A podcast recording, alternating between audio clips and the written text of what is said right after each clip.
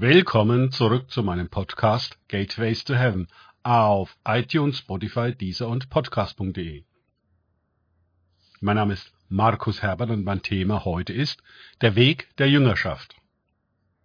Weiter geht es in diesem Podcast mit Lukas 6, 39 bis 40 aus den Tagesgedanken meines Freundes Frank Krause.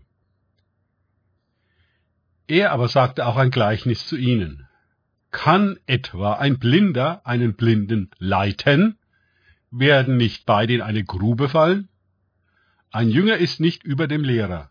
Jener aber, der vollendet ist, wird sein wie sein Lehrer. Lukas 6, 39 bis 40. Der Meister ist der Sehende und der Jünger der Blinde. Wenn wir uns zu schnell für sehend, ist gleich erleuchtet, halten, dann gibt es das Problem der Grube, in die wir mitsamt unseren Schülern fallen. In den Versen zuvor hat Jesus unvorstellbar hohe Maßstäbe an die Jüngerschaft gelegt. Er legt sie nicht an die Allgemeinheit, sondern an die, die ihm folgen, ja noch mehr, die sich an ihn hängen, mit ihm verbinden und verbünden, die eine wirkliche Einheit mit dem Meister suchen und nicht eine schöne Sonntagspredigt. Sie sind nicht davon motiviert, eine eigene Gemeinde oder eigenen Dienst zu gründen, eine Erfolgsgeschichte zu schreiben, zu der ihnen Jesus bitte verhelfen soll oder sonst eine Ego-Agenda. Dabei wird klar, dass die Jünger menschlich gesehen überhaupt keine Möglichkeit haben zu sein wie Jesus. Je eher das klar wird, desto besser. Denn wenn wir meinen, wir würden das schon irgendwie und irgendwann hinbekommen, werden wir religiös. Und religiöse Blindheit ist die schlimmste Form der Blindheit überhaupt. Denn gerade religiöse Menschen neigen dazu, ihr Wissen, ihre Moral und Erkenntnis, gleich Theologie oder sonstige Attribute der Frömmigkeit für Erleuchtung zu halten und also zu meinen, sie würden sehen. Und dass sie sich für sehend halten, wie es auch die Pharisäer von sich glaubten, bitten sie Jesus erst gar nicht um Augensalbe und eine Einführung in die wirkliche Wirklichkeit, heraus aus ihrer eingebildeten Realität, die aber immer noch die reinste Finsternis ist. Um die Worte Gottes zu reden und zu leben wie Jesus, und das in der gleichen Art und Weise wie er, braucht es einen neuen Menschen, genau. Einen, der noch einmal geboren wurde, um Gottes Heiligkeit und Herrlichkeit, Kraft und Macht teilhaftig zu werden. Nur so können die Werke Jesus getan werden. Dafür müssen wir der Welt entbunden und dem Himmel verbunden werden. Das ist das Programm für die Jünger. Darum schauen sie unentwegt weg von sich selbst hin auf Jesus, von dem Irdischen hin auf das Himmlische. Das eine vergeht ihnen, das andere wird ihnen.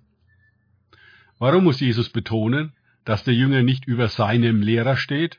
Ist das denn nicht klar? Nun, wenn wir die Kirchengeschichte und die daraus resultierende heute Totalabweichung der Gemeinde von Jesus betrachten, dann scheinen sich die Schüler schon lange nicht mehr als Schüler zu betrachten, sondern das Heft in die eigene Hand genommen zu haben. Jetzt regieren wir. Was dabei herauskommt, sehen und erleiden wir seit Hunderten von Jahren. Eine Grube, gleich ein Abgrund, nach der anderen, in den die Gemeinde fällt. Das ist das Ergebnis davon. Aber dann kommt das unglaubliche Wort. Jeder Jünger, der vollendet ist, wird sein wie sein Herr. Das Ziel der Jüngerschaft ist also klar definiert. Sein wie der Meister ist. Von dieser Vollendung hat die Kirche sich meines Erachtens verabschiedet und macht jetzt ihr eigenes Ding und bestellt ihre eigenen Lehrer. Wo finden wir noch Jüngerschaft? Wo die Jesus-Gleichheit? Damit Jesus uns erziehen und führen kann, braucht er unsere Demut, anzuerkennen, dass wir blind sind und immer geneigt, unser eigenes Ding zu drehen und mit unseren hohen Erkenntnissen durchzubrennen und durchzudrehen. Von Jesus selbst lesen wir explizit, dass er sanftmütig und von Herzen demütig ist. Matthäus 11, 29. Wie könnten wir als Jünger da anders sein? Ob wir Jünger sind, das müssen wir indes, ein jeder für sich selbst, Jesus fragen. Denn das beurteilt der Lehrer und der Meister selber. Danke fürs Zuhören. Denkt bitte immer daran. Kenne ich es oder kann ich es im Sinne von erlebe ich es? Es sich auf Gott und Begegnungen mit ihm einlassen, bringt wahres Leben. Gott segne euch und wir hören uns wieder.